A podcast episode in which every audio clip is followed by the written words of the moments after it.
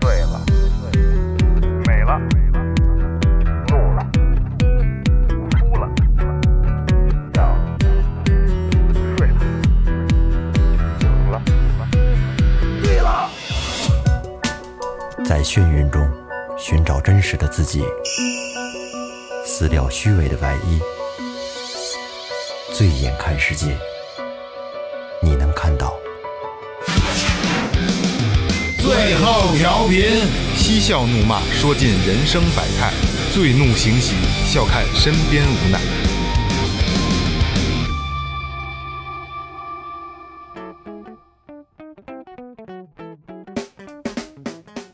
Hello，大家好，这里是最后调频，我是你们的老朋友萌姐。哎，猫洞眼儿、门帘布、新修被窝、开裆裤，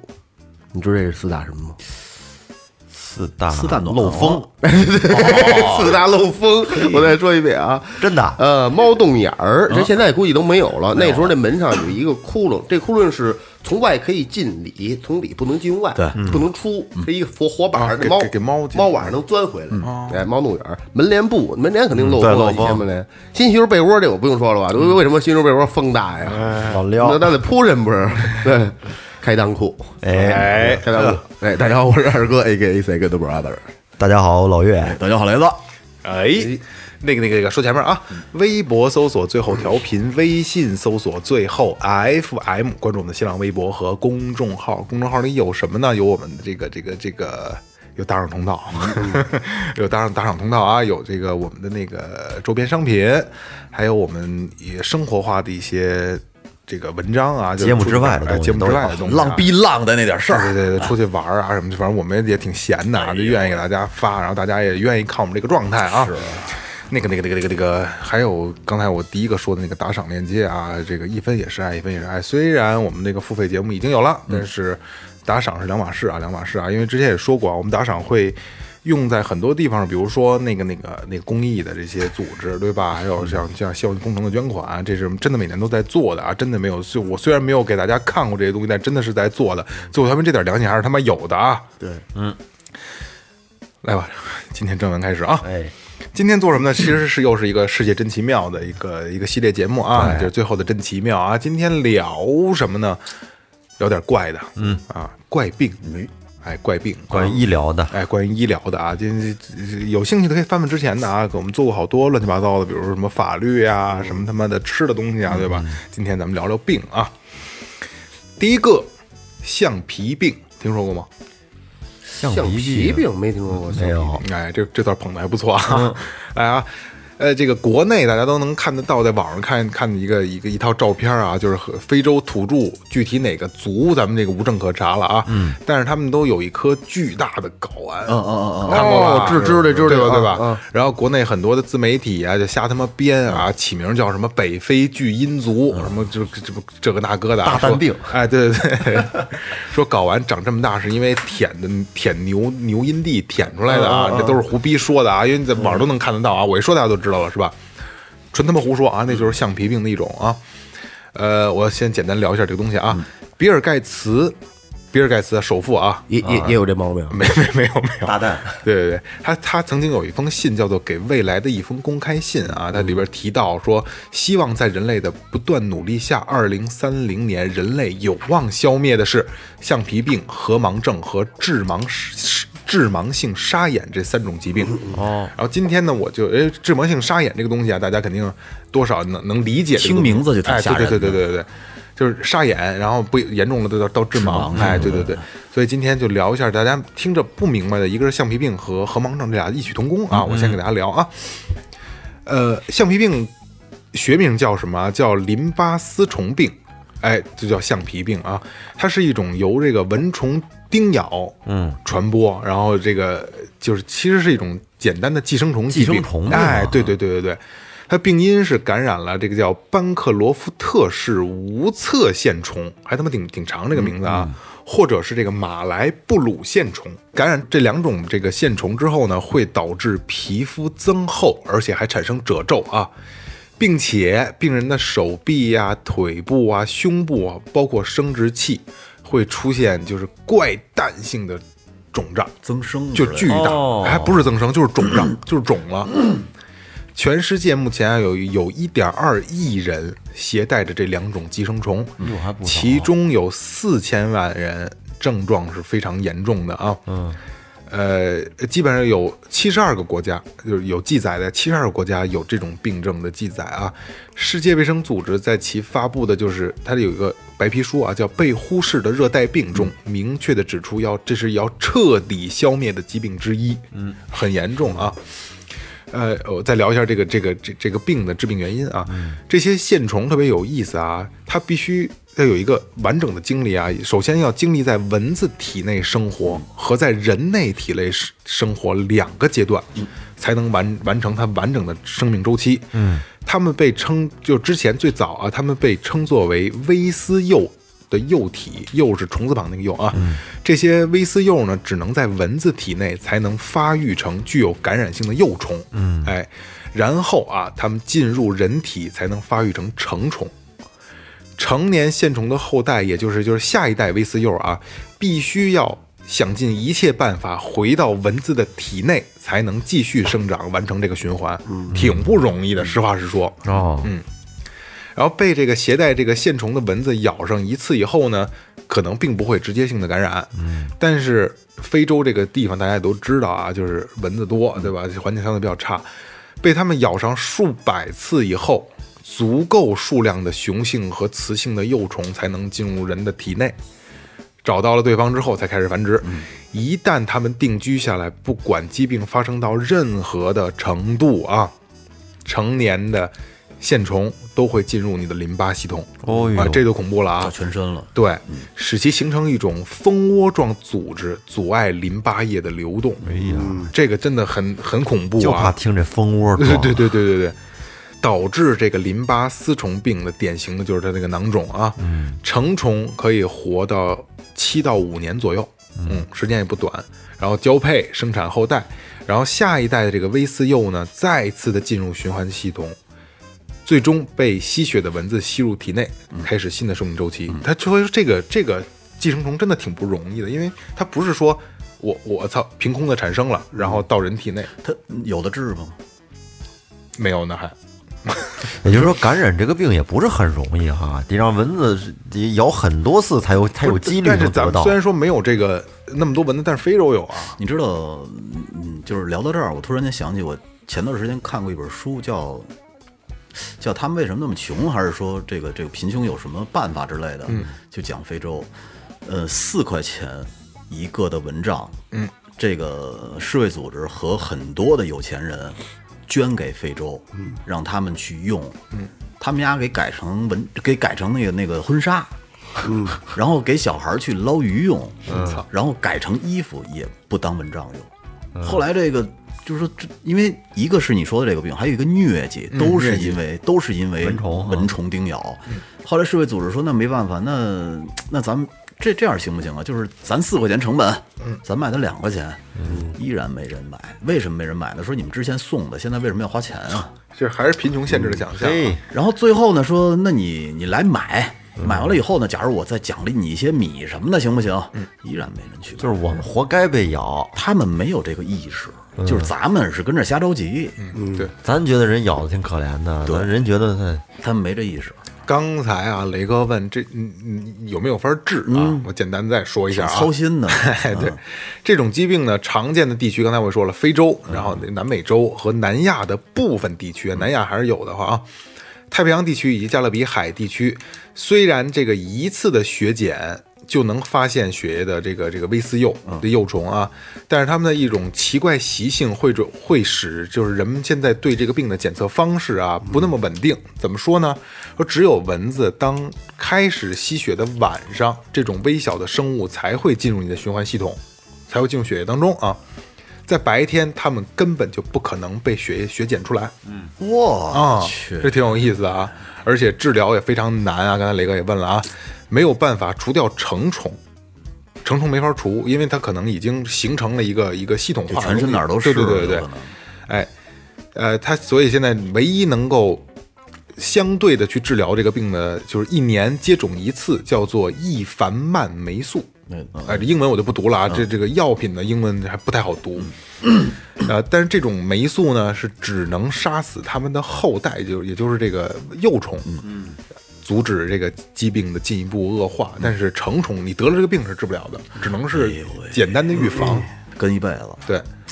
呃，但但又是一个问题啊，尤其在非洲啊，每年发一次这种药物是一个非常不容易的事儿，尤其是要把它发放到偏远地区，还有长就有暴力袭击的国家啊。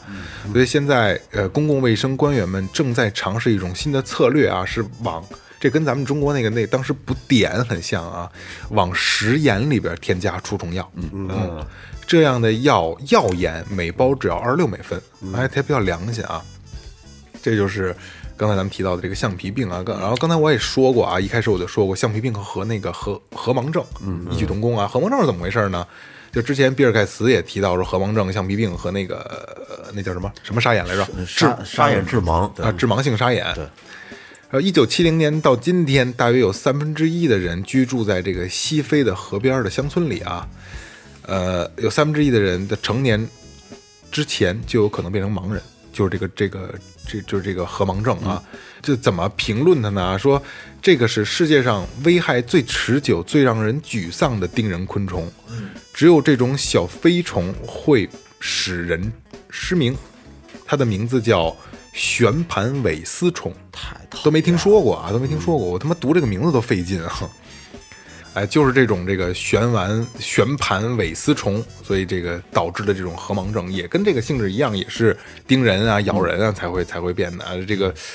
呃，这这个虫子啊，就是我我我做了一下简单的这个那什么、啊嗯那个 那个功课啊，我实在没做下去，所以就没给大家做，嗯太恶心了嗯有点恶心，因为鼻青恐惧症犯了，不是，它是飞虫还是爬虫还是它是寄生的。它哦，它不是像蚊子似的飞虫，对，对对对对，它治病的是那个是寄生的，那就所是以说从河里边过来的是吗？对，它一串一串在挺河恶边儿心是吧的对对对，挺挺恶心的。然后有兴趣大家自己百度吧，这个恶趣味的朋友应该是，应该还挺愿意看这种东西的啊。这就是橡皮症啊，橡要橡皮症。不你看我姐他们那会儿去非洲玩的时候，就是要打的疫苗列出一大堆单子来，我操，是吗？所有疫苗都要打齐了才能去。他这个，你说他这种病，就非洲多是吧？因为卫生问问题嘛，卫生卫生问脏，题就跟主要是脏，咱们国内就听说过这病吗？没有，没有，好像没有，这就是其实这这些病，我我觉着肯定是有有有这方法可以治，能研究，但没有人愿意研究。就像雷哥刚才说的，送他蚊帐，他他妈讲完了以后当他妈的对婚呀、纱当你玩儿设的，你设计出这药了，你到那边人也买不起，人是吧？对对。不过像这种病啊，卫生防疫组织设计出药来之后，也都是免费发放的，只不过就是你治不过来，你你除不了根儿，是有时候橡皮病它并不是说真的蛋大，是那个嗯腿只要外面就是那个躯干，嗯，蛋囊大，对阴囊大，对，，阴囊大，巨大，是我这个睾丸我能那都都出去玩儿不不用带板凳儿，直接是坐坐坐 站着。对对对对对，那照片就是那个那个人坐那蛋上，就是它本身睾丸并不大，对，睾丸里边是蜂窝，对，多他妈揪的我，坠的走道多揪的我，打腿我觉得都。太痛苦了。不会李李莲都是讲过的吧？哎，你说为什么？为什么他没有那个决心割掉它呢？你得这个病你会割吗？不是，我就觉得太痛苦了。这对于他们来说呀，啊没准它不疼不痒的，就是大。不好说。反正我我找到的资料里没说疼没说痒疼的的事事儿儿。对啊，我他妈挺凶的那个。哎，下下一个哦，下一个，那我今天来说一个小症状啊，嗯，这个症状呢，肛门你看啊撕裂症不是不是，在民间啊，一般总会被认为是，操你丫这瘾怎么那么大？是什么瘾呢？嗯，性瘾。哦，雷哥讲自己的病了啊，这个哎，见人对，他说这个实际呢，这个性瘾症啊，是一种病症，它是一种这个身体机能和心理上的一种疾病。哎，俗称呢就叫性瘾症。嗯，呃，你看呢，咱们今天来简单的介绍一下这个病症啊。呃，有一个特别出名的打高尔夫球的哥们儿叫老虎伍兹兹 （Tiger Woods），你知道吧？强奸犯嘛，对他有一次在这个被曝光的有一次不好的性行为的时候，他就承认了，说他自己之前接受过治治疗，嗯，治疗什么呢？就是他妈的他有这个，当时管那叫性爱成瘾症，嗯，其实也就是也就是那个能理解能理解对性瘾症，呃是不是就相当于就是性欲旺盛嗯、根本控制不住。啊？后边呢会有一病些态的，对，后边我收集了一些那个那个性瘾症哥们儿的自白啊，我给，但是咱们先简单介绍一下，这个性瘾症呢，据这个这个医疗口儿的哥们儿说啊，是一种心理上和这个家庭因素以及社会社会原因造成的一种。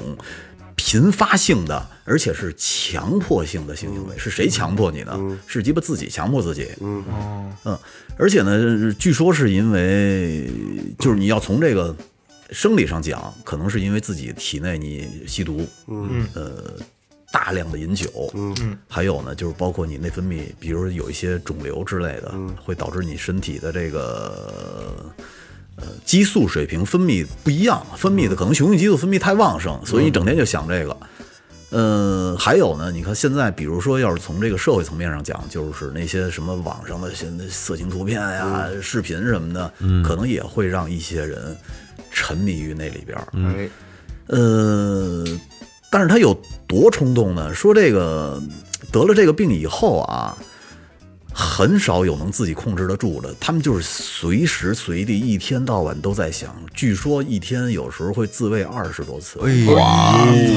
不是是成功的滋味吗？还是就是摸成摸？功的自慰。那好家这伙我跟你说啊，这个病还挺牛逼的，你要咱这他妈么说秃噜皮喽！而且呢，其中很多的自己，就是这二十多次里边儿，都是自己被迫自己去做。 一边哭一边乱，对对啊就是他也不是那么想。他说就是他们内心其实是不想的，而且每一次都有罪恶感，嗯，可就是忍不住。比如说他跟街上看见一个姑娘，瞬间就忍不住了，嗯，瞬间就是就有厕所就得去厕所，没厕所恨不得找一个墙旮旯儿，把手伸裤兜里。就必须得赶紧解决一下。骑自行车，这个反正是挺痛苦的。然后我收集了一些这个，呃，有这些性人性瘾症他们写的一些自白，嗯，我给大家读一下啊。呃，那下面呢，我就不说是就是一二三四五六七八了啊，反正就是很多人，我收集了很多人，我给它综合到一起了。哦，嗯，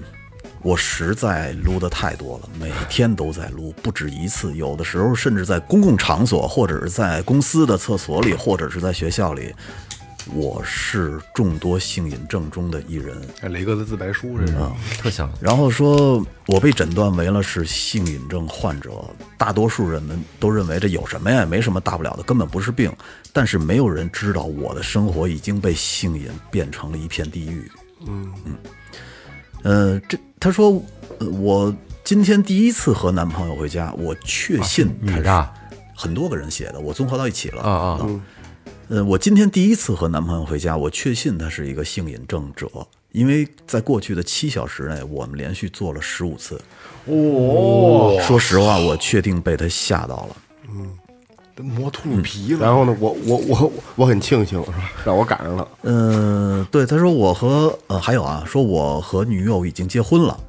呃，我现在呢根本就不放心她和她的闺蜜单独出去，因为我担心没有我在她的旁边，谁也没有人能阻止她按照自己的冲动去做事儿。哦他说他的老婆是双性恋，也是性瘾者。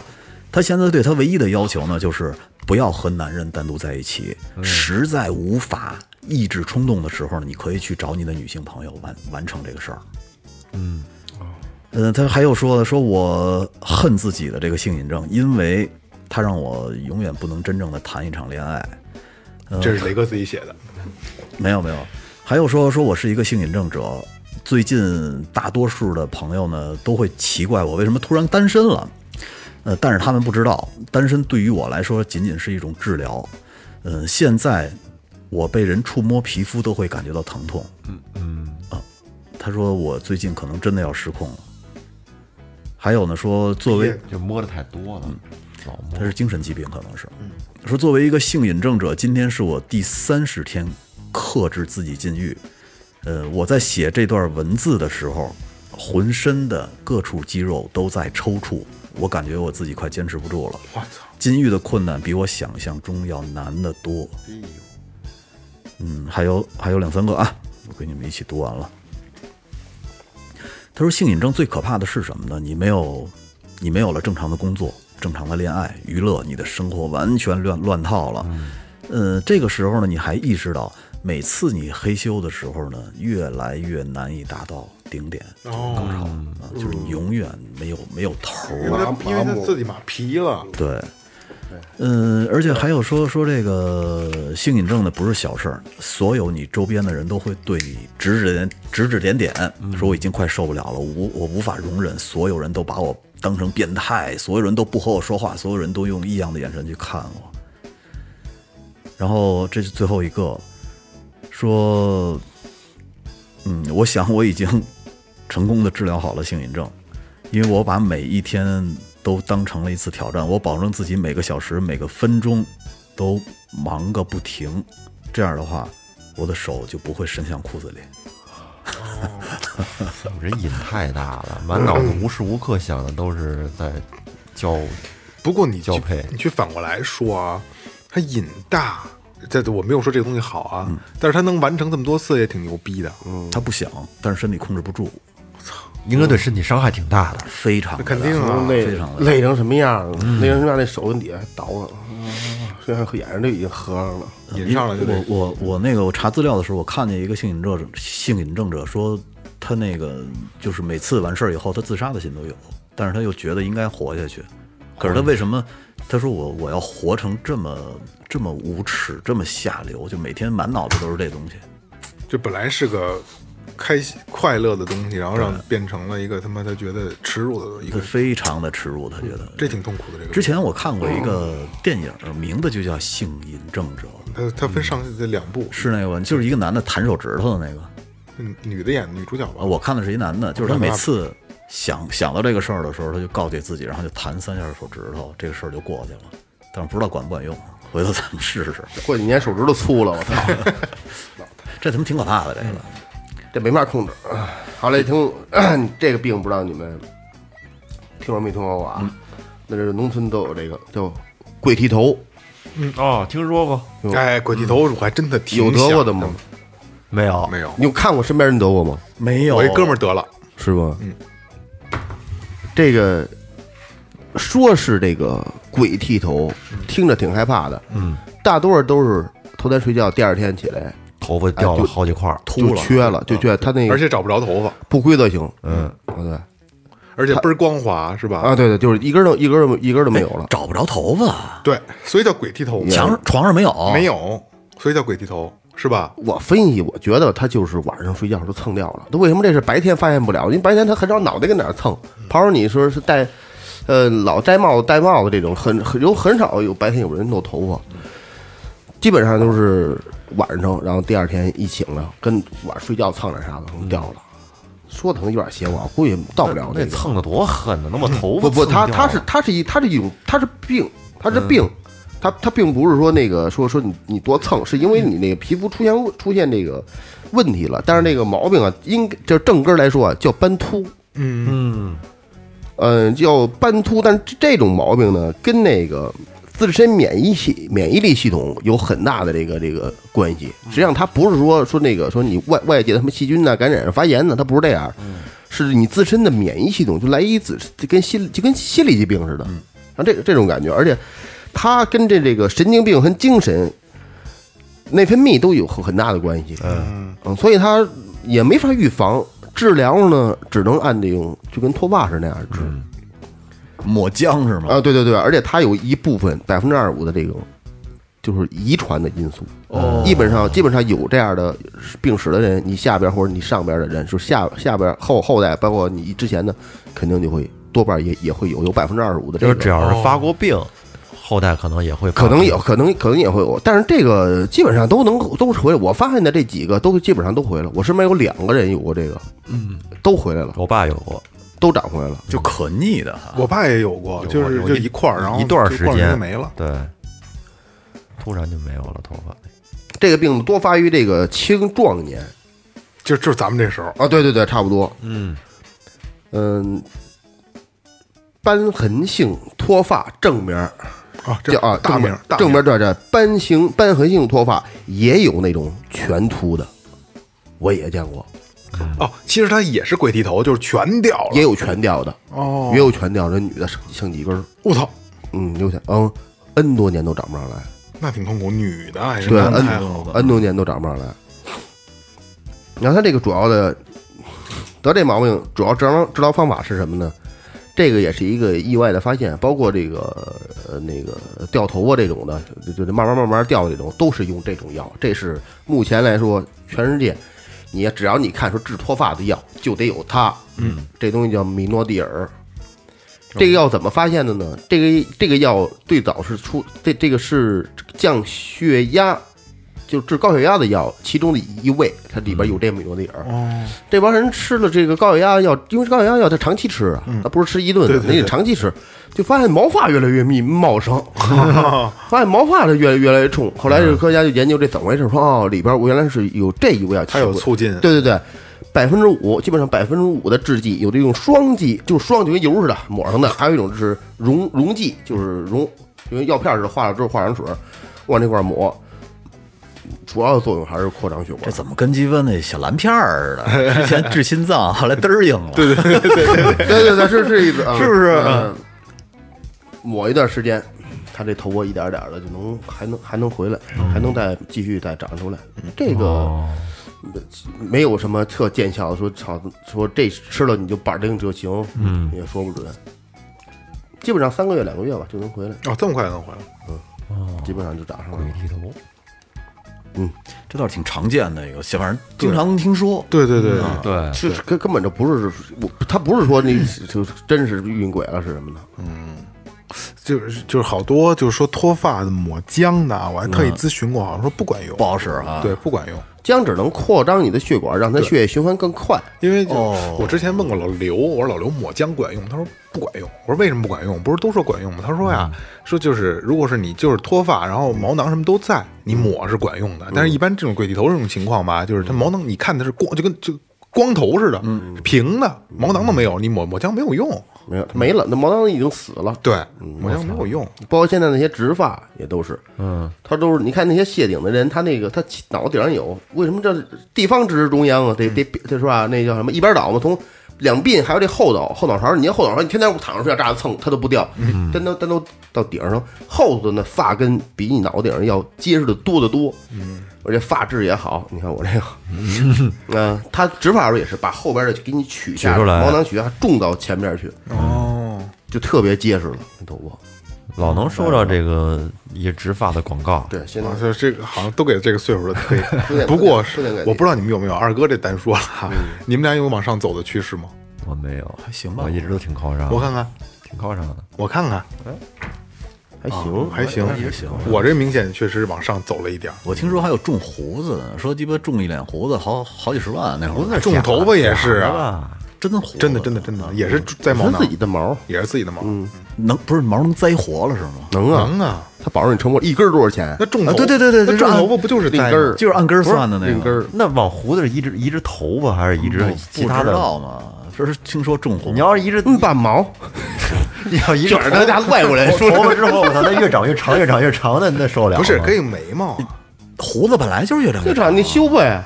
可以但是，胡子跟头发的发质不一样啊，但也许到这儿了，它它就不一样了。我觉得区别不大。够了。关键他要的是鞋，要他样儿无所谓。对你剃呗，胡子要的是鞋，要不然你做完之后得给他刮了，那不是傻逼吗？ 真的， 他们学校那会儿有一姑娘像男孩儿的，装男孩儿拿大刀砍人那个，就每次出门不都画一胡子吗？那你要造型的时候，你梳边分多多方便啊，对梳胡子也好好梳呢，稍微拿点啫喱就给定啊了，，是不是？对，定型了还。哎下一个哦，好，下一个我说一个啊，我先说几个场景，咱们想象一下。好的，第一个，在一个四下无人的夜晚，嗯嗯，有一个女的，头发挺长，她用自己的一只手在薅自己的头发，嗯，然后呢，自己还疼得跟那儿嗷嗷直叫，就好像她那个手是被一种什么无形的力量支配着一样，完全就不能受控制，上身了，自己薅自己。嗯，第二个场景，有一个独自躺在床上的男同志，没有办法入眠啊。为什么没有办法入眠呢？因为他觉得有点有些窒息，窒息的原因是他的脖子被他的一只手。给掐着了，嗯狠狠地掐着。然后呢，他的另一只手在使劲地掰自己的这只手，想让他放弃谋杀自己的念头。哎，第三个场景，在一个乡间小路上啊，天儿挺好的，一个女孩开着车还哼着歌，突然间就把这方向盘朝一边生生就给奔死够了，啊吓人的。哎，然后这车就冲向了旁边的这个山石，结果酿成了一场车祸。嗯但是酿成这场车祸的人就是他自己，哎，嗯的那只手，的不受控制的那只手。的那只，其实像刚才说的这几种情况呀，一般都跟恐怖电影里演的似的。对，但事实上这些情节确实是发生在现实生活中的一些真实案例。嗯，其实它这个是属于一种罕见的神经系统疾病，叫做外星人手综合症，也也叫做异手症一。手症啊，哎，还有一个名字被称为叫奇艾博士综合症啊，是一种非常罕见的神经系统疾病，通常呢发病于非惯用的手上。就这种病，它表现的形式呢，就是说，患者他通常会认为自己的这个手不属于自己的身体，嗯，而是他有着独立意识，他是一个个体，并且呢，认为就是这个手的所完成的所有行动，不是我让他干的啊，是他自己干的。嗯，他有意识，他可以感受到外部的，比如说温度啊、疼痛啊，但是说，他就不听你话，哎，他们认为他他们自己根本没有控制这个手的能力。嗯，就患有这种病的人吧，在某种情况下会表现出不自主的触摸和一种抓握的动作。嗯，比如啊不说是就就叫鸡巴猫蛋儿吗？就是啊他们是是什么骗子吧？就这手不听我使唤，我就奔他胸去了，这不他啊 妈这你说我这是你怎么编的？是说我这不是我的手，我当时没想那就过去了。我有操病， 这啊！对对对，哎，这可也可以这么理解啊。比如说，就是忍不住的触摸自己的面部，或者说撕裂自己的衣服呀，或者说将那个一些东西塞进自己的口袋里边儿啊。有小偷的，一般发生这种症状的患者呢，都会把这个手给人格化，比如说认为手上咱们常说的附上什么大仙呀，或者是有什么外星人之类的，更在有国外的话，他们就觉得是被恶魔附身了，对嗯啊，他们也更更夸张的是，可能会给这手取一个名字，并且还能讲出这个手以前的生活经历什么的，哇这挺夸张的。哎，虽然说就这种这种就是非常真实的医疗状况呢，在恐怖电影中是常见嗯的，但是在这个实际上，自从一九零九年首次诊断出外星人手综合症以来，全世界范围内被记录下来的这个病症不多，就几十例左右。嗯啊，不过专家那个好多专家一致认为，这种病它其实是不具备致命性的，更多呢是就是鸡巴挨几回揍就是会被认为 是一吓他妈种猫了，认那为是一种心理不是障特碍特讨厌，就你你 你这边这手系上扣，这手给解开了，啊，对对对，会有，特傻逼。然后你拿你拿那个冰激凌，你喜欢吃甜的，你刚鸡巴搁车里，他给拿出去了，或者是你这边，比如咱们下楼，刚把灯关了，那手给开开了是啊啪就给给开开了，不这是你控制啊挺的，瘆人的，挺可怕的。啊，真有这种病啊，有有一手有你说他们那我那会儿听人说，就是这个世界上这几十例里边儿，有好几个人都是在什么情况下得的这病啊？是他妈以前是癫痫，他癫痫以后，他把大脑里边给切断了一个神经那我下面简单的说一下啊这个病的工作原理是什么样的，下面煎蛋的，简单的是给大家讲一下 啊，鱼喷是我们国家 的，因为咱们人类的大脑它分两个半球，每个半球呢有四个不同的叶片组成，哎，是他们共同创造，还有控制，还有调节语言呀、运动啊、情感呀，嗯、大约十亿个其他的子功能。额叶是负责运动技能的部分，包括运动、言语还有认知功能。你比如说早上起来，梦姐想喝一杯咖啡，嗯，虽然说就是简单的这么一个任务，实际上他大脑在处理这个任务的时候呢，经常了一个非常非常复杂的步骤，没错，大脑想要将喝咖啡的信号先发送给额叶，额叶呢去负责计划和组织接下来的动作啊，包括伸手去拿杯子，握住这个手柄，把它拿到嘴边儿，哎，让它喝下去，然后再把杯子放回去，松开手柄等等，这一系列的动作是很复杂的。所以说，就可以看出来，实现喝咖啡这一个目标的关键呢，就是从额叶发出了一个消息或者说一个指令吧，给初级运动皮层，而胼胝体，胼胝就是一个月一个病，知道这字儿吧？我不认识。一个左那胼是一个月一个病，那个支是一个月一个底低的右半边儿啊，胼胝体就是负责成功发送消息的一个纽带。将胼胝体可以想象成大脑里面的一个电子邮件的服务器，嗯而外星人手综合症就是这些胼胝体受损的结果。哦，这种损伤最常发生在脑动脉瘤中风患者和脑部感染者当中，但是也可能表现为呃一些脑部手术的副作用哎。你比如说，有一些极端癫痫的病例，他们需要采取手术，但是呢，它这个手术过程当中造成了胼胝体的受损，会使大脑的不同的部分断开连接，并且无法相互通话。这就导致了一只手可以正常工作，执行有目的的任务，而另一只手它没有接收到信号，这就导致了肢体可以独立行动。这就是这个外星人手综合症的一个病理原因。他们当时切癫痫的这个时候，就是他们就是要掐断这个链接，因为癫痫可能是乱放电，有的时候，嗯，乱放电的信号，然后你就会癫痫，然后等于它掐断了一个以后，另外一个相相应的也他妈不好使了，就就是就是他这个，你刚才说这个我不知道啊，但是大概是这意思啊。但是癫痫是怎么回事儿，你知道吗？这是是脑部的问题，对，嗯它是不是大脑不分左脑和右脑嘛？嗯然后中间后后边这个位置不是有一个连接左右脑的这么一个一个一个，我不知道咱怎么叫一个管儿啊，嗯是这根管儿这个那个位置出问题了，然后让左右脑无法协调去运运转东西了，嗯所以它变成了我操癫痫了，抽了，啊操，哦，肯那你看那就是切出来的那么好，嗯，对做癫痫手术没做好，对对对，就是手术受损，对哎但不是这个致病率极低是吧？不多，很少对，很少很少，很少。刚才你说几十行，我好像一百多例，一二百哦例，老我记岳得说的，对，从一九零九年到现在也就有个几十例，哦，几十例，呃，不多，你这好像那什么了，我最新的好像应该有一百多例，是吧？那我这落后你了，稍 微有点 delay 了。我这我这个数据有点落后了。对对，他那是一九九零年到一九九五，不是一九零，我是一九零九年。 哦，那挺多的了，挺多的。其实这个病，你看刚才二哥也说，就是啊这这真有这个病啊，你都不知道是吧？我不知道，我但是我这不知道有这这个病可以装我觉，得对， 我对，我觉得我觉得他们你他们说那就是装的，这个吧，就是我也看过一个一篇文章写这个易手症啊，一个是说刚才就是科学的解释，就是怎么回事儿，大脑哪儿连接是切是怎么着的，还有一种解释，也专家说就是你的手就是不受控的。因为你的大脑也并不受控，你只是你大脑你你支配自己支配的可能也不是百完整的去支配，百分之多少能支配，所以说就是，嗯，你的手有一部分是并不是你去支配的，除非说你你大脑给它指令，比如说你要去拿这个或者去去拧这个是给的指令，其余的指令都不是来，我就像现在说啊，包括咱们现在在座咱们咱们四位啊和听这期节目现在听的朋友啊，现在你的手是你大脑的旨意要放在这儿的吗？来，岳哥，我问你，你你大脑是让你搁在这儿的吗？是啊，不可能，他没有意识。对，对所以说下意识的，对，我所以看见你俩手指头爬过去的，刚才那那你说二哥打鼓呢？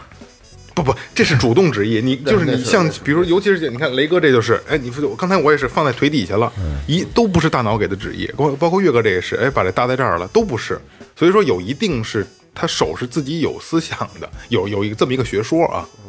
搭过去。好，你绝对不是自己的旨意，放裤兜子里， 那是不是还挺有新鲜感的呀？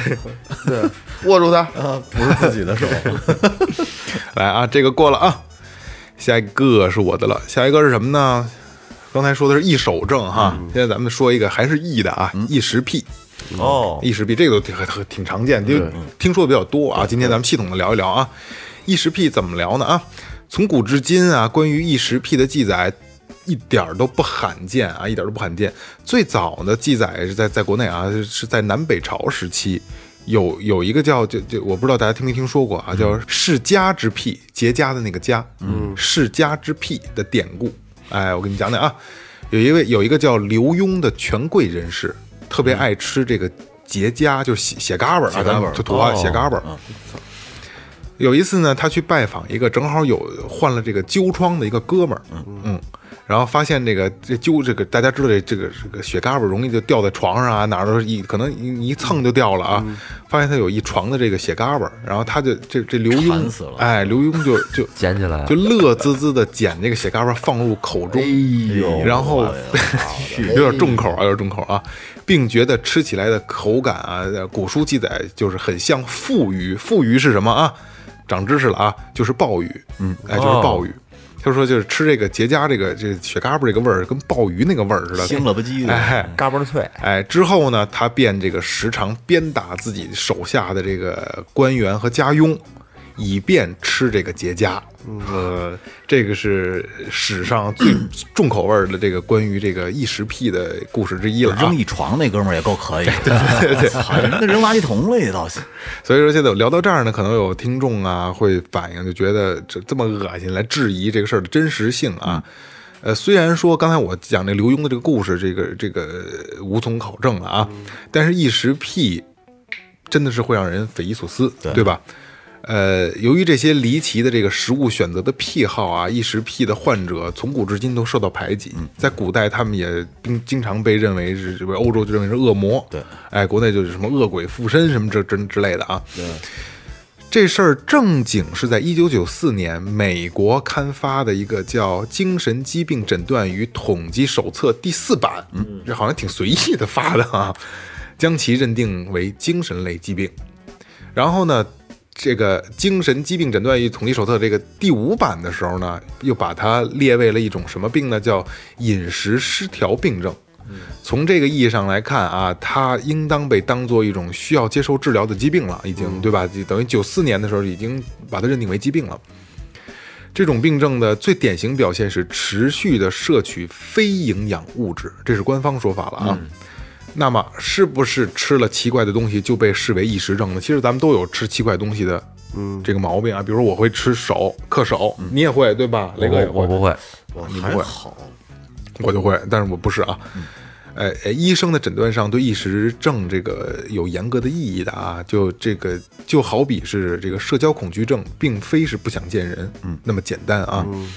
怎么断定是不是异食症呢？啊，拿小本儿记一下了啊。嗯首先，异食症的行为要发生在两岁以下的儿童身上就不算异食症。嗯，哎，因为有孩子，咱们都知道啊，嗯没有意识。哎，对对，孩子在婴儿时期都会用嘴作为唯一的认知，对他对吧？去他感受世界嘛，哎，他什么都他他妈往嘴里放，嗯，呃，咱们听众肯定也小时候也可能乱吃东西，父母可能长大了都会说他，你小时候你爱不是哎吃什么东你西？知道，包括现在我去分辨这个东西是真石头、真宝石还是塑料做的，我都会用嘴唇去试，我是用牙，不用去研究，拿嘴唇一贴就能感觉出我来。的脏，我用啊牙。 哎，所以说这个两岁以前的儿孩小孩儿啊，吃瞎吃东西的，就是制止就就好了，慢慢引导就可以了。如果过了这个年龄段，仍然有持续的意识行为，那就要小心了。嗯我记得以前那个在陕西榆林川儿那边，嗯，有一个四十多岁的女的，每年得吃三十多斤黄土哎，好像上电视嗯了吧？对啊，而一吃就三十多年，我就她要就就属于异食癖，对，他的意识癖，我就要讲的是一个吃土的事儿。真恶心，听着。吃土，这吃土的可以理解，我要讲这个吃土的呢啊。吃土少年，嗯呃，我呃我那个岳哥说这个这陕西的这个女的，这个我没做她的，我做的是一个重庆万州的一个五岁的小男孩儿、哦啊，他是他随着年龄的增长，他吃泥巴的分量是有增无减，就越吃越多，我操，往饱往饱了吃啊，就是家人怎么劝都不行。然后这个奇怪男孩每天都凿墙上的泥土吃啊。这才是真正实打实吃土的方式啊！他他硬是把墙里的这个家里这个墙挖出了一个坑，最后变成洞了，掏穿了啊！有人从生理上认为异食癖可能是由于缺乏营养而导致的，缺什么这这这什么什么铁呀、锌、硒、铜、锰、钴是吧？等等等等啊，咱也认不全那些微量元素啊。但是我们知道，缺铁的直接后果是贫血，而刚才说的这个重庆小男孩就患有严重的地中海贫血症。哦，啊，由于血氧。量不足可能导导致这个这个气气脏的这个这个异常加重营养不良啊，除了这个是，所所以他才要吃啊。除了这个生理因素之外呢，异食癖更多是由各种心理过程的障碍造成的。据这个还是心理问题啊哎，对对对对对。据数据统计啊，患有智力发育迟缓、自闭症、强迫症和精神分裂的孩子，有较大概率的出现这个异食症的这个情况啊。而类似于什么抖腿啊、攥拳头啊、什么扯头发这些小动作的这些孩子，就是属于缓缓解紧张的这个情绪嘛。然后对于成年而言，重大的心理伤害或者压力到了导致的精神异常，也会导致这个异食癖。那我感觉我从小被骗了。为什看么？一动画片儿，嗯，那动画片儿我我不知道大家有没有听过或者看过啊？我给你们学一段。嗯，我不是河马，我需要铜的矿物质。哦，我知道，没，我没看过我这个。想过这是什么来的？好好想想，正我不是河马。黑猫警长，哎，没错，黑猫警长黑猫警长有一集，是我忘了是河马了还是大象，他们家偷人红土吃。哦，对对对，河头马蒙我记河马着兔，但是你这个配音这我真忘了。盖盖房子的，对，他说。说我他妈需要铜的矿物质，所以我才吃那红 土。呃，我这儿有几个有意思的案例啊。二零一一年，美国有一个女孩儿因为受不了失恋的打击，刚才我说的就是成年人受创之后会有异食癖啊，呃，受不了失恋的打击，爱上了吃肥皂。哇！哎，为了缓解自己的这个痛苦啊，她每周要吃掉五块肥皂，也不中毒，不中毒。五块可能应该还在量量里吧。又一个哈、英国女子因为怀孕期间的压力太大，孕期反应啊，喜欢每天吃掉一瓶家具的擦亮剂，一一天一瓶，也也不中毒，就类似对类似碧丽珠那种东西 啊。然后尽管呢，她自己知道这些化学品对胎儿有害，但仍无法控制忍不啊。住。然后还有英国一个女子是怀孕从第三个月开始吃海绵皂，我不知道这是什么东西，咱们有没有有，我真听说过吃海绵的，他说是海绵皂，嗯，然后这个牛逼了啊，五年之内吃掉了一千块儿，哎，你说这身子骨哪受得了啊？我去，我听说吃海绵的是，只要看见动画片里海绵宝宝都流口水，馋得慌。现实 生活中，对，我去，然后会有听众问啊，可能就是这些呃吃这些乱七八糟东西，身体不会造成伤害吗？对吧？呃，实际上这个咱们这个消化系统啊，因为咱们人这个人体的这个几功能性还是非常强大，从大脑到这个内脏啊，有一定的容错能力的，他们是。然后对于完全无法吸无法消化的异物呢，消化系统会尽力的将其随着粪便排出排去出，哎，然后它是为为了什么？是降低自自我损伤。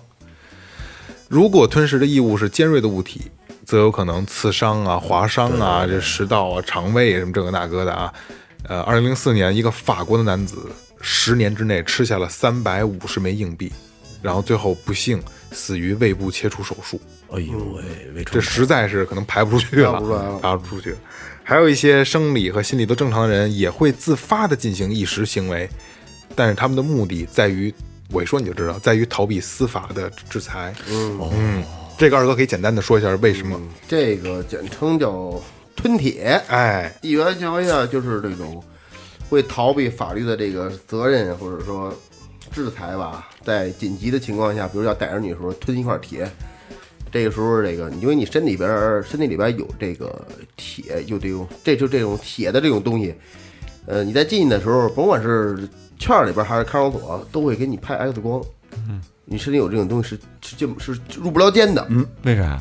就入不收，为为什么呢？他他怀疑你携带啊之类的，有可能。哦，就这点事儿，你就我要我跟我跟你讲啊，就是，嗯，这人身体有铁，他有问题，嗯，甭管是公安局还是派出所，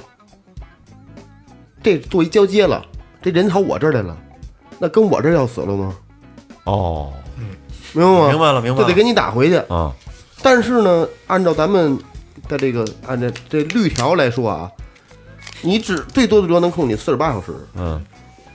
他就必须在四十，如果想拘谨的话，在四十八小时之内必须把这个这点暗这暗中这整个这点东西都把它攒齐了之后，在四十八小时之前必须把你送过去，嗯往上递交。对，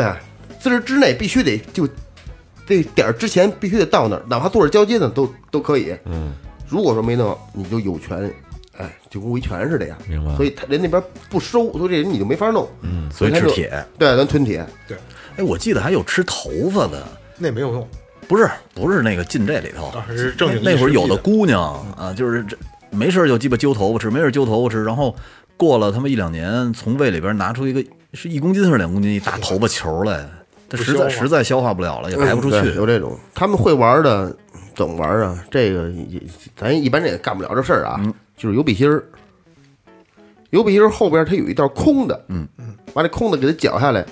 拿一根针撅折了，搁里边去，嗯，然后一边给它堵那纸儿或者一烧，把它一堵，嗯，把这吞下去。哦，能拍出来。哎，对，能只要能拍出来身体有就行，还有往身里边拍针的，就拍到。拍到身体里边去了，往身就跟那跟身体跟肉里边扎别着进去啊，对对对对，往往身上拍针那种。都他妈逼是馊主 意，操！我跟你们说一个好玩的啊，嗯刚才说的一尺匹吃土，在某宝上有卖专门的食用土土，饼是吗？专门就是土做的，能吃，就是正经的土那，我估一一就专门给一只一只屁的这种人吃的。不是，你看在那哪儿，在那个还真有人买什么埃塞俄比亚、有那种委内瑞拉那边那穷的地儿，嗯土饼干是吧他们就卖那个土饼，嗯，弄一大桶，然后跟他妈的太做阳做瓦似的，太阳底下晒，对对对，晒完了以后卖，就吃那东西能能充饥，能不至于让你把胃给他妈互相磨磨烂了，但是没有营养。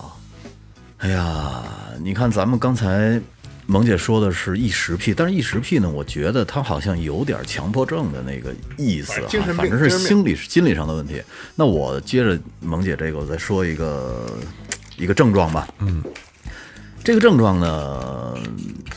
很早以前，在二零一八年，不是很早以前，拍过一个一个电影，印度叫《格格老师》，我不知道你们有没有印象？没有，就是说这个小姑娘呢，品学兼优，然后人长得也好看，而且呢，这个她她去学的是就像咱们这边师范似的，师范学院毕业了以后呢，成绩也好，长得也好，但是面试了无数个学校都不要她。嗯，什么原因呢？就是因为她有一种病症，这个病症的学名叫做。妥瑞氏症，嗯，什么叫妥瑞氏症呢？说俗了呢，就叫抽动秽语症。哦抽动秽语，对，嗯，骂街，嗯就是我知道我知道我知道我认得有有这种呃，这个这个姑娘是什么形？呃，就是什么症状呢？她就说着说，就是咱们聊着天呢啊，就啊啊，对对对对对对必须喊两喊两声以后，她她自己抽自己脖子两下，啊，对对对对对对对对，然后咱们说两句话啊啊，然后还得抽两鸡下，脖子上了，你这我认识就是那样嘛。这姑娘，你你你们可以回头找这个电影看一下啊。我认识那个这特早了，他这人一直有这问题，他是从什么呀？他从历年，我从结婚那时候，我结婚多少年了？他就一直有，但是他这他这口头语会变，嗯，你们啊，他他那时候最开始他说是没错儿，这老爸爸，然后那你说我怎么发现他这这毛病的吗？那天啊，我哥们儿什么都来了，我结婚单位哥们儿朋友都来了，他们一块儿玩牌，嗯，人一七他嗯跟边儿 爸出啊，你不是说一八嗯吗？不是不是没有没有没有没有没有没有，一六爸，他 老跟别人说，别人说你出啊，嗯我不没没有没有没有毛病毛病，后来啊我记换了好多年，那咱们简单介绍一下这个症啊，这个病啊，这个病呢，呃，它这个妥瑞氏症啊，其实是一个英文译音，中文呢就是叫做抽动秽语症。但是啊，其实呢，他们觉得抽动秽语症的这个名字挺不妥的，因为秽语只是它其中的一个一小项呃，对一个发病的一个一一个症状。嗯，他说这个这个症状呢，有比如说挤眉弄眼儿，长时间的挤对眉弄对眼对儿，对对对对对，哦然后长时间的撑鼻孔，长时间的吸鼻子，不停的吸，然后长时间的咳咳咳 弄嗓子，呃，这种都算是妥瑞氏症其中的一项。摇晃手转手腕儿这对种，你，然后这是最开始的表现对，它慢慢的就会发展到，它会会影响你的声音发声系统，它就会让你出， 呃比如说着说话， 呃就感觉你有这个病似 的。就是这样吧，就是就像那样似的，他必须得出一个怪声儿。呃，而且说这个病啊，其实是在这个人群里边儿发病人数很多的，大概二百个人里边儿就有一到两个。哦，这么高呢？对，就是或重或轻有这个病的。那啊你要这么说，我小时候也有，就是老爱急眼，然后就是使劲，那就是初期，眨初期眨眼，自己控制住控制了不呢，住，就控制住你给了。治好了是吗？痊愈控了？控我，我爸老控制我，嗯，呃，我们我们学校有一个男孩儿，然后呢，他妈还是那个学校的老师呢，嗯，他就是那个秽语症到到什么程度了呢？上着上着课跟 啊、你妈 Michael 似的，是吗？我告诉你啊，上着课儿，我操逼， 就必须得什么？他说那句是吗？ 我操逼，就必须得骂脏话才行，就必须得骂脏话。嗯嗯。哎呦喂，就是最后给他妈，他妈也特别苦恼，但是这个全国去看病也看不好，哦，没法治。没法没得治，治不了这个。没得治。有的时候呢，这个孩子可能小小的时候会有这个问题，慢慢的长大了就没有了，但是有的可能会伴随他一生，对，就自己能控制住还是能控制的。控制不控制住，不了控制不是啊了神经性的那问题。老岳怎么治好了？不用治他那小时。候我小的时候，我小的时候也会挤挤眼睛，什么撑对鼻孔，我我也会这样有。啊，对对对对对，但是但是慢慢就好了，慢慢你你忘了它就好了。马马大师，哎，对对对，没错， 那个也是一种。能堵了，所以这个这个这个霍雨正，我觉得这还是挺，就是挺，嗯，特别是啊，在这个公共场合，你你比如说你这边开着会呢，我给你讲几个实际的案例，我给你讲两讲两个两个吧，两个实际案例，也是这主儿。有一回呢，就是也是亲戚家有人去世了，然后他们就是农村得得办弄三天两天的呢，然后就都在当院子里边站着。就就等着吃饭嘛，这一波一波下来的，那时候都流水席不是，坐着等着吃饭，这波下第二波吃饭，他们在那站着， 跟几个伙伴一块儿在这站着聊天儿，然后呢也挺沉重的。只要这个这个主家，就等于比如说他大儿子吧，大儿子得打翻儿啊，是吧？这最主要的，从他身边一过，他就说哦 死喽。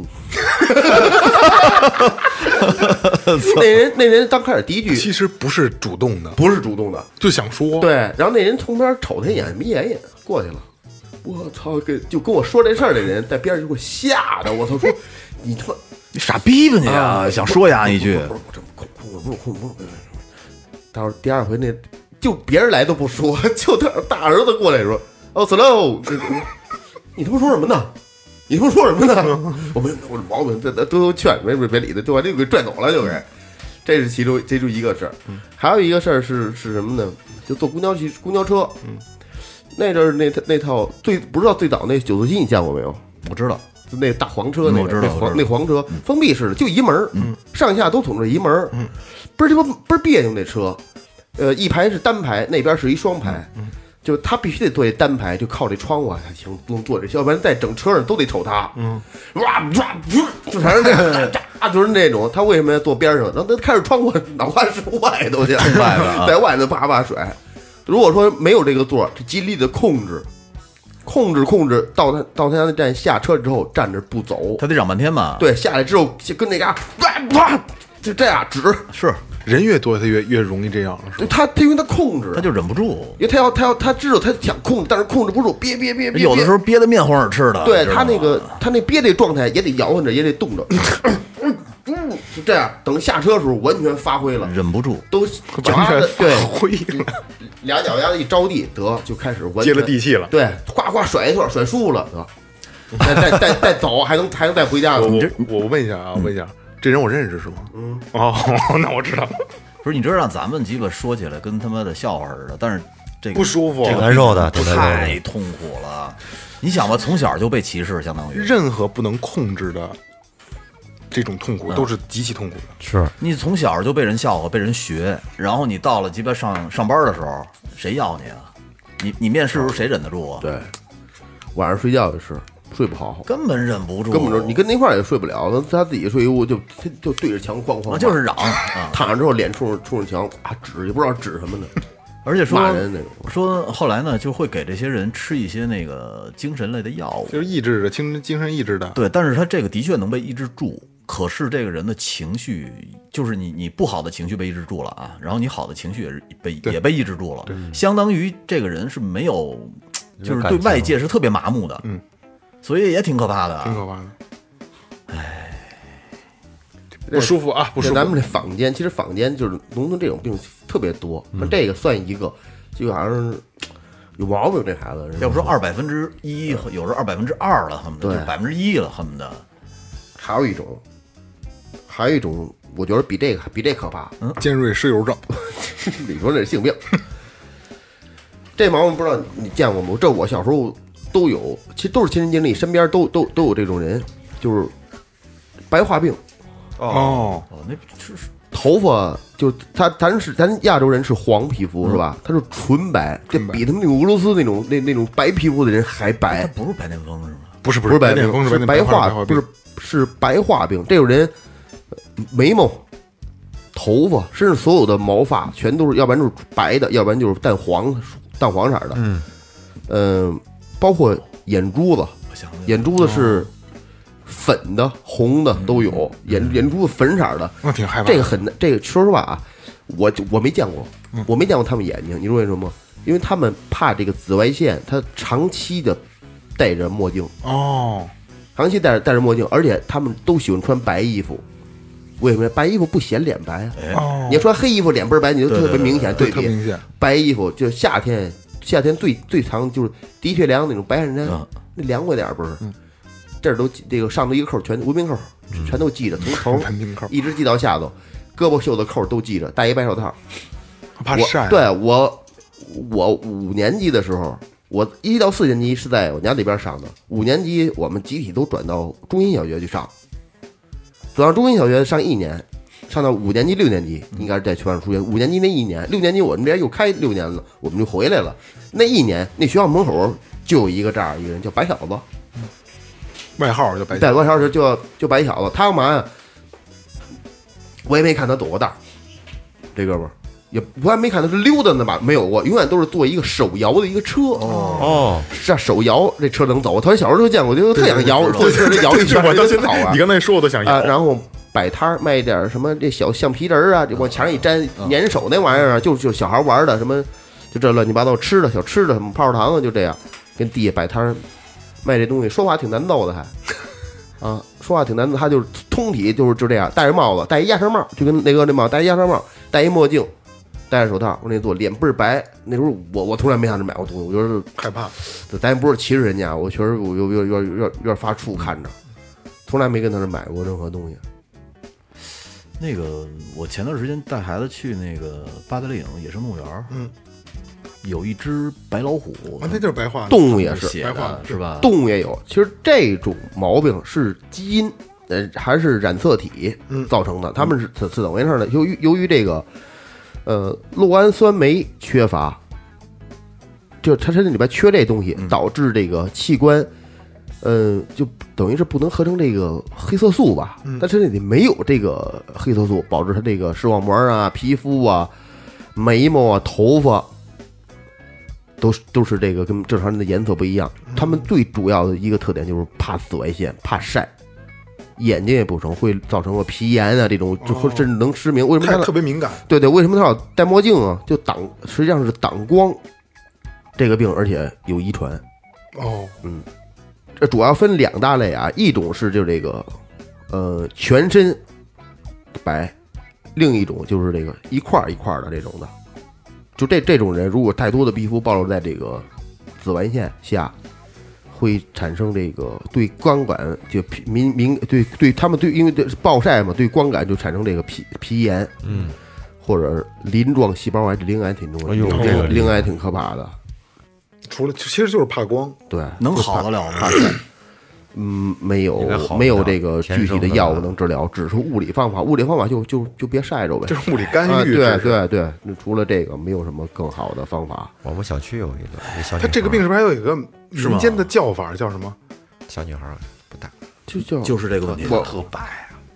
我倒没听过民间叫头什发是么黄，色反正那阵儿就管他叫白小子。叫阴天乐。哦，阴啊阴天高了不就不喜欢晴天吗？对，这阴个这天嗯高个兴，这个民间的管这个白化病叫阴天乐啊，应该有听众应该能听能听见过这种叫法啊。阴阴天乐，阴天了。这所有动物都有这个，对有还白化猩对猩、老虎、狮子、前两天咱们群里边不是那个谁蚯蚓，哦，白化的王八、白化的龟，还有白化的蛇呢。对，什么都有白化，对对对只要是生物都有白化。哎呀，真可怕！嗯哎呀，那最后我再说一个哎吧。黑黑了吧唧儿的多好，啊其实白挺好，但是它那种白吧，它不是正常白。对，，惨白你了。不该白的地方，要是白了之后，看着就挺，老眯眯眯着眼睛，嗯，还是挺黑点别儿扭吧的。我以前看过一个报道，嗯有一个很普通的女孩儿啊，正常女孩儿去医院检查，结果呢，一份儿检查报告让她有点不淡定了，哎，让她不知道该怎么面对未来的生活了。医生说她是完全性雄激素不敏感综合症，也就是说是睾丸女性化综合症。它的染色体是四十六 XY，也就是说她本质上是个男孩。嗯，这有点让这个女孩接受不了这个事实，不知道她该怎么面对她闺蜜啊，还有男朋友。嗯嗯，说到这个呃病啊，嗯、我说一个大家可能都比较熟悉的人啊，哎，那《午夜凶铃》都看过吧？嗯，没有，看过《午夜凶铃》没看过？不敢看，哎，里边那个贞子知道吧？嗯知道山村贞子，瞎逼爬的那个，对，从电视里头。贞子在小说里面，在原作中，她就是个阴阳人，哦，在电影版里是个女性啊。贞子她是超能力研究所尹雄平八郎和超能力者山村至今子的长女，啊，继承了她母亲的超能力，拥有了可以控制人生死的能力。同时呢，她还具有天生世间罕见的美丽，但是她有一个罕见的病，就是叫睾丸女性化综合症。说起这个阴阳人，对喽，说起这个症吧，就又是睾丸又是女性啊，这就得从人体的这个生殖系统这个发育说起。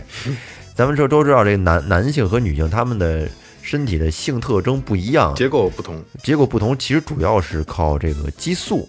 不同的激素来来刺激的啊。这个男男性他需要雄性激素嘛，是吧？女性需要雌性激素。这个男性生殖系统的发育呢，它需这个过程需要雄激素，也就是睾酮的刺激。这睾酮对外生殖器，就是这个那个那个什么的成熟啊，起到了很重要的作用。哎，为了省不给自己打逼，就是那个那个，哎，那个那个东西啊。但是在这个睾丸性女性症候群的这个患者体内呢，这个雄性激素受体部分，它不能对这睾酮做出应答反应，嗯所以说这就造成了男性化过程中出现了障碍，也就是说它的外阴部分停止发育。嗯，但是这部分雄性激素它在体内，它还是存在的呀，它就代谢成了雌性激素，从而呢就促进了女性特征的发育。所以说，这个患者呢可能会呈现出外阴女性化，出现了这个和女人一样的一些这个生理的结构特征，嗯但是呢，在里面还存在有睾丸，哦，在身体里面存在睾丸，这有点吓人啊！哎，也就是有我有阴茎，没有，但是有睾丸，但是里面会有睾丸。这这是外是这我我提个问啊，这可能你都不知道了，是在外边垂着还是在身体里？那个那个睾丸是在是是在身体里的，在耳朵上挂着，睾丸应该是在身体里的。这个挺恐怖的啊，哎，用现在话说是阴阳人吧，因为它不受这雄性激素的影响，可能浑身上下这种女人味儿会更浓一些。嗯，哦，女人味儿会更浓一些，对，女人味儿会更浓，哦，会比女人还女人。哦，那还但是其实还有一个说法，得这个病啊也不用太那个什么，其实就是先天性不孕不育。完了，啊其实除了不不生孩子，没有别的影响。对，你不说可能没有人知道。包括那贞子嘛，就是因为得这个病，她为所为什么要复仇呢？就是因为这原因，她被那个城关尾太郎强奸了，而且呢，事后发现了她是一个双性人，嗯，因为在她的腹股沟里有睾丸，这让这个尾太郎感到十分的恶心，因此一冲动给他弄死了。给贞子扔到井里了。哦这这这这这个故这这个电影我都忘了具体情节了我。都没看过，我就知道那个情节。我跟你说啊，两个最可怕，一个贞子，一咒怨。都咒怨是那小黑猫，哎呀，对，哎呀，不要说说说别的，咱不别的说了，大咱不说晚上了了，大晚上了。啊，这个阴阳人。嗯耳朵看过吗？你 看，我说别的了都。说别的这么讨厌，不聊细节，嗯不是能摘能摘掉吗？不是你没有意义，你摘掉你也是不孕不育，然后这他又在身体身体里，你发现不了又，对啊没事儿。那问题感觉也不是自己的东西，操！只是说医生给你这定义，你是一个男性，这这是啊可能会让你觉得对这个很难接受很难接受。就比身上挂东西不是更难我接自己的受，东西，那那你男性你没有那阴茎啊，哦就是你身体的东西。没有阴茎啊，你我我这个具体我不知道，不知道是不是就是说都没有，还是说有的只是说在发育过程当中发长出一块来，后来停止发育了，又长出其他的这个女那性那的就生是殖阴器。阳人了嘛？可能也是真是千包罗万象，什么样对都有可能会有对对对我对之说不准，谁也没我之瞅前过。见过，就是女性的那个阴，嗯，像一个小生殖器似的。那东西就是那玩意儿，那个他们管那些，他们那个叫阴阳人，嗯，就是挺挺大，大概可能有手指头这么长。那就是没长好的那个。其实实际上，嗯嗯嗯，都是一套东西 嘛。真给我真给我省 事儿，哎，我就觉得没有什么比健康更重要的哎了。听来听去，我操，其真实他妈吓人。其实今天这些病啊，确实是比较膈应的一些啊，但是其实膈应的病可能咱们的致病几率相对比较低，但是可能咱们身边更多的可能都是比如说不好的那些常见病，对，就是刚才也是雷哥也说的那个。什么都不如健康重要，对吧？嗯，健康和开心是最重要的。是对吧黑点儿黑点儿吧。对，黑点儿黑点儿吧。头发少是头少点儿， 好呀， 呃，那这这节目差不多了啊，但是一定要说一下啊。呃非常感谢的黄一斌老哥啊，给我们寄的那个衡水老白干儿啊哎，正宗的衡水老白干寄了儿一箱了啊，而且是精装版，啊河北河河河北大哥，说对，河北大对哥，衡水老白干儿啊衡水的，就是这个黄一斌大哥啊，真真心的感谢啊，感谢六十七度老白干儿精装版一箱，然后价格不菲呢啊，真的这何德何能，我还是那话，何德何能啊，感谢感谢感谢谢谢您支持。嗯，哎，对对对，呃呃，这期基本上就这样了啊。不多那了个这个世界真奇妙啊，这这其实这期也不太奇妙，感 觉。有意思就行。哎，有意思就行，个乐大家儿听啊一乐吧。所以开心健康是最重要的啊。这里是最后调频，感谢每位听众，拜拜。拜拜。